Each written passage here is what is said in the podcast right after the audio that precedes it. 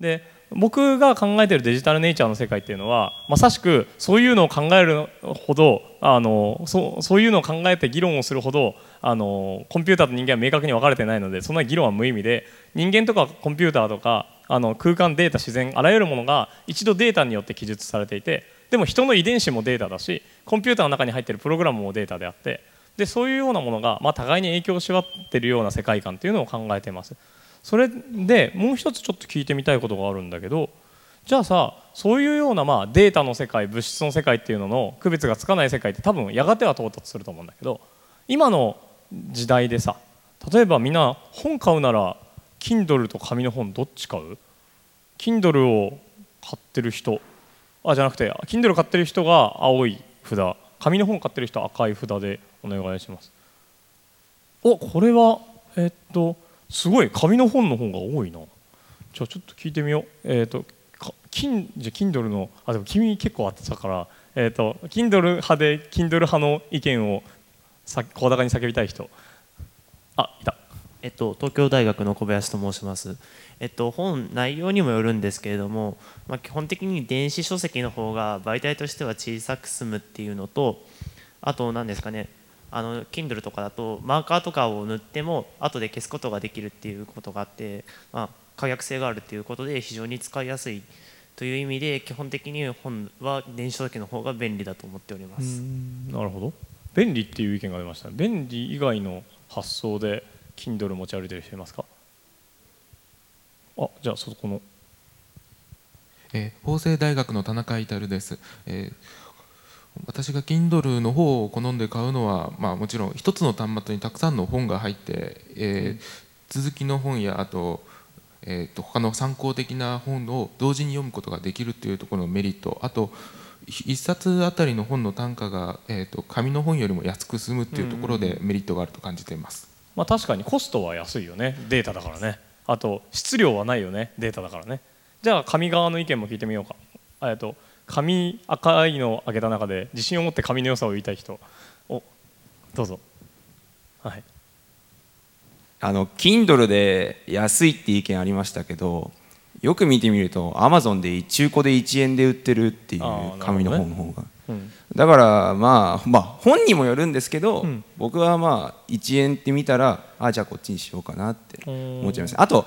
あの買うっていう話じゃないですけど本見るんだったら図書館で借りればただなんでなるほど、ね、そういうのでよく見ます、ね、コスト的にってこと、はい、うん。じゃあでも図書館に置いてなくて普通に売ってる1500円の本とかが、まあ、Kindle で750円新品1500円だったらどっち買う？あまあいいや同じ値段だったらどっち買う？同じ値段だったら紙ですかね。紙買う、はい、あそうなんだ。なるほどね。じゃあもう一つあありがとう。もう一つじゃあちょっと質問してみようかなと思うんだけど。でも僕はねこれ Kindle と紙の本だとあの Kindle は解像度が低いのであの要は紙ってさ解像度めっちゃ高いじゃない？あのぶっちゃけな話超 DPI も細かいしディスプレイ面積もでかいじゃん？ちぎって並べればまあ面積広がるけど iPhone とかで読んだらかなりちっちゃくて読みにくいよね、まあ、だから僕は iPad Pro の Kindle で買うようにしてるんだけどあのそこはディスプレイの面積の問題のような気もしていてディスプレイがすごい安い。10円ぐらいで買えるようになったら多分 Kindle の方がもっともっと安いような気もするんだよね。でもう一個聞きたいんだけど例えば音楽買うなら iTunes などのデータ販売とさ CD どっち買う？じゃあデータで買う人は青、えーと CD で買う人は赤で出してみてください。ほとんどほとんど青あ半分青だね。じゃあここっちは何でデータで買うんですか？あ、えっと、大学は慶応大学で中村と申します、はい、えっとなまず 申し訳ないんですけどあんま音楽買わないんでそもそもとして、うんうん、で、えまあ買ったことあるのどっちかって聞かれたら CD はそんな買ったことないんで iTune っていうかまあデータで Amazon で買ったことはあるんですけどなんでそっちで買ったかって言われたら、まあ、その曲だけが欲しかったからっていうなるほど、ね、他大体 CD だとだ抱き朝で買わされちゃうじゃないですか。それの分高くなっちゃうんで買ったかなって1曲だけ欲しいみたい。な、はい、そんな感じです。じゃあ他に CD iTunes 派の人あ CD 派の人の意見も聞きたいなません、えー、早稲田大学の服部と申します、えっと、僕は CD を買うんですけど、まあ、先ほども本と一緒でその僕が一番価値を置くのはそのコレクションできるというか、うん、データじゃなくて物として自分の例えばあの部屋とか机の上に置いてそれで満足したいとか友達に貸したいというのがあるので、えー、物体としてのものを買っています。なるほど。隣の子は？今挙げてたもう同じかなはい早稲田大学の小原と申します、えー、自分もあまり CD とか音楽データ買うってことをしなくて借りるってことがメインなんですけどその買うっていう時になった時に自分はどういう時に買うのかっていうとぱりそのアーティストさんが好きだったりとかその人のものが欲しいっていうか手元に置きたいっていう気持ちがどうしてもあるのでそういうなんかプレゼント感も込めて CD を買うことが多いです。なるほどね。でこれって僕よく話するんだけど実質と物質って問題じゃないかなと思っていて実質的に欲しいもの。まあえーと、物として存在しないけどその中のデータがあればいいものっていうものもあるじゃないですか。例えばあの本は、まあ、1回読んでしまえばデータの方が重要で物質的にあるものは意味ないって思ってる人とあの CD も1回パソコンに取り込んじゃったら CD 自体には意味ないって思ってる人もいますよね。でそういうような、まあ、実質が欲しいってバーチャルが欲しいって言ってる人とあとマテリアル物質が欲しいって言ってる側の人っていうのがまあいて。でも僕21世紀ってこの間の境界線がいろんなところに出てくる時代だなと思ってるわけです。例えばほとんどの人が例えば iTunes で買うという時代に今 LP レコードとかカセットテープの店って世の中に結構増えていて。でそれで何かっていうと物質的に欲しい所有したいみたいな欲求が音楽ですら人の好みによって分かれてくるからだと思います。ではたまたあのバーチャルだったらデータ自体がダウンロードできなくてもストリーミングであの自分はダウンロードできないんだけど全部ストリーミングで聞くみたいな人も多分いますよね。スポあの Spotify 使ったりとかあと,、えーと、LINE のミュージック使ったりとかそういう人も増えてると思います。だからここの境界線って実はかなり緩やかでどっちかだけに21世紀がなっていくわけじゃない。でもこれって研究としてはまあ非常にまあいろんな問題があって例えばじゃあ、えー、とモデルコンピューターの中にも入れたらデータだけだけど物質として存在したらまあいろんなこの世界のパラメータがかかってきてじゃあそれってどうやって保存すんのとかじゃあそれって焼けちゃったらなくなっちゃうよねとかじゃあそれってあの CD って30年したらまた聴けなくなっちゃうよねみたいなことも関わってきたりかさばったり重さがあったりとかするわけで、まあ、いいとこ悪いところをうまく取っていかないとあのここはまあ成立しないことだなと思います。で、まあ、そうやっていろいろ研究の仕方があって例えばうちの研究室だとあのじゃあコンピューターディスプレイと普通の木目のあるテーブルとどっち選ぶのっていう人のためにじゃあ木みたい木なんだけど光を通す木を作ろうとか、えーと、川なんだけど光を通す川を作ろうみたいなことを研究していたりとかします。でそういうのをどうやってこう作っていくかもしくはそういうのをどうやってコンピューターを使って計算して物質なのか実質なのか区別つかないものを作るみたいなことを研究テーマにしていたりします。でそういうような我々ユビキタスになって次デジタルネイチャーになっていくとそのデータと物質の見分けもきっとつかなくなっていって人によって多分適材適所の物質例えば鏡なんだけど光を通す鏡を作ってみたりとか細かい穴を開けていったりとかそういうようなことをするんじゃないかなと思うわけです。で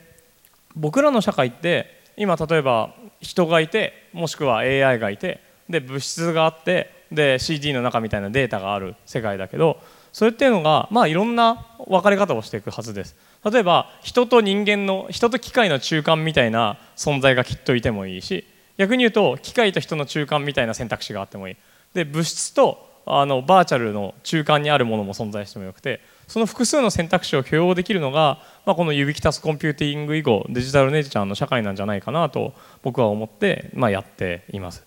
で例えばさあの昔って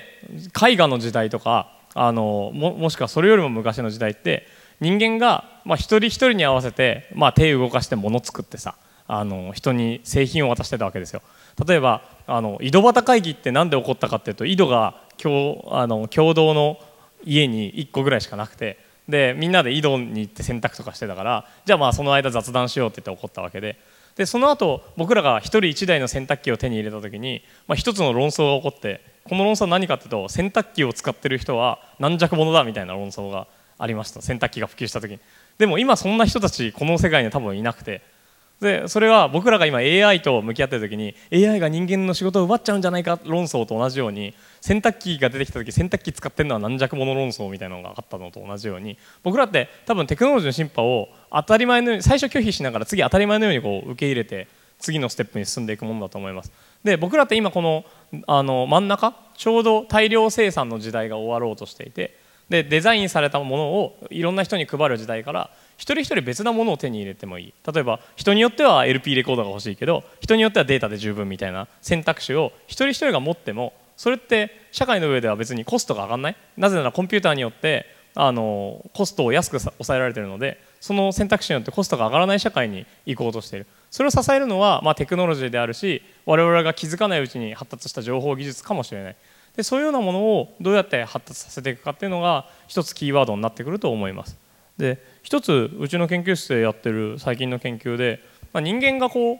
操作するパペットとか着ぐるみとかあるじゃないですか。例えばあのディズニーランドとか行ったら着ぐるみの中に人が入ってこう踊ってたりとかするしあの、まあ、パペットってあんま最近では見なくなっちゃったんですけど人形劇とかだったら人が操ってたりするんだけどそれをロボットとテレプレゼンスシステム人間の体の動きを再現するロボットの骨格みたいなのを作ってやったらそれどんな風に見えるんだろうっていうのをこう研究してるんですけどこれとか例えばあのパペットの中にじゃあ遠くにいる人の体をこう映してやってそれを動かしてやると、まあ、どんな風に見えるんだろう。でその時に人間の、まあ、頭の動きそれで目の視覚情報はロボットにこうカメラでついていて人間があたかもそこにいたような感じがしてで、まあ、人間の体って骨が入ってて結構複雑な動きもするんだけどその複雑な動きを、まあ、シンプルな例えば口の開閉表情を口の開閉にしたりとか腕の動きをあのたかだか3軸ぐらいのサーボモーターでこう表現したりとかしてみる。でもこれでも、まあ、十分人間ってこの上に側をかばせてやるとこいつが動いてるように感じます。例えばあの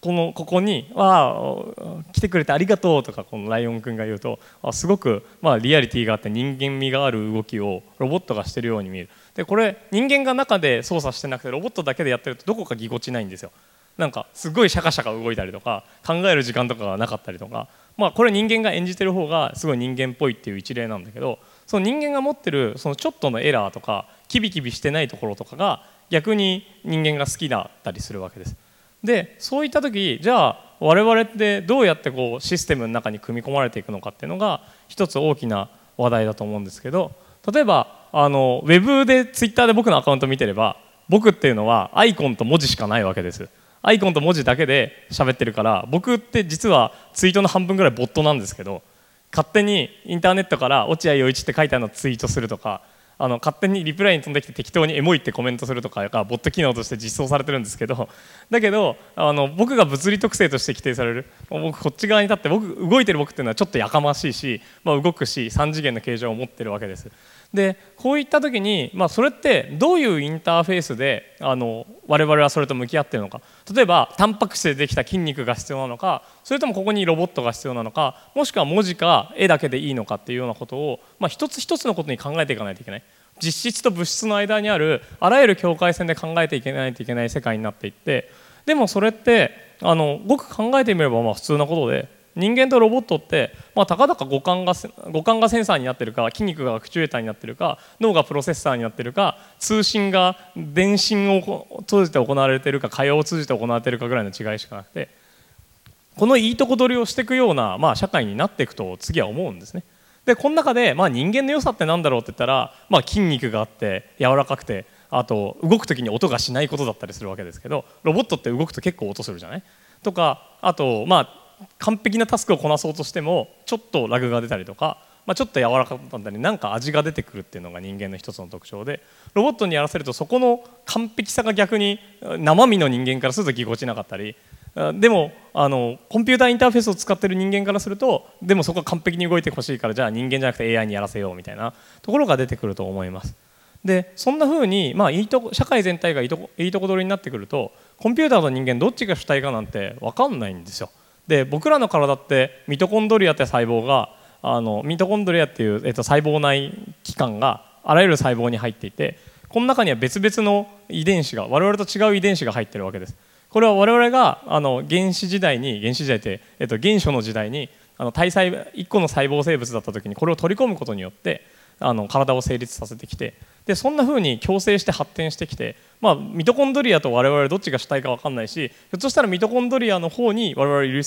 動かされて動いてるのかもしれない。それっていうのは僕らとスマートフォン僕らとコンピューター僕らと今コンピューターネットワークの間にも言えることで、まあ、人間とコンピューターって、まあ、どっちもデータで動くあのそ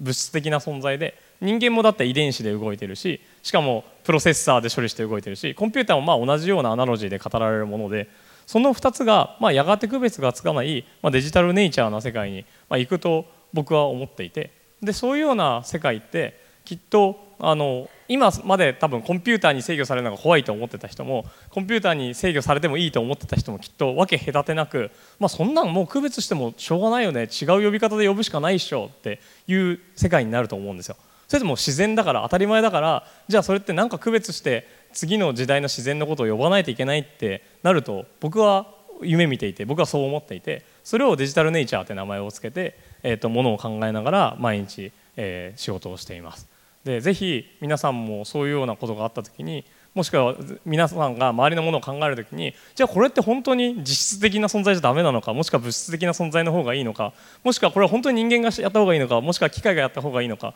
じゃあ人間がやった方がいいところはどこなのかそれはどうやって組み合わされるべきかその複数のパラメータが入ってくると思うけどそれをま無視しないでしっかりちゃんと噛み合わせてあの全体のエコシステムもしくは全体の生態系を作るっていうのが、まあ、これから先求められている能力なんじゃないかなと思います。というわけでありがとうございました。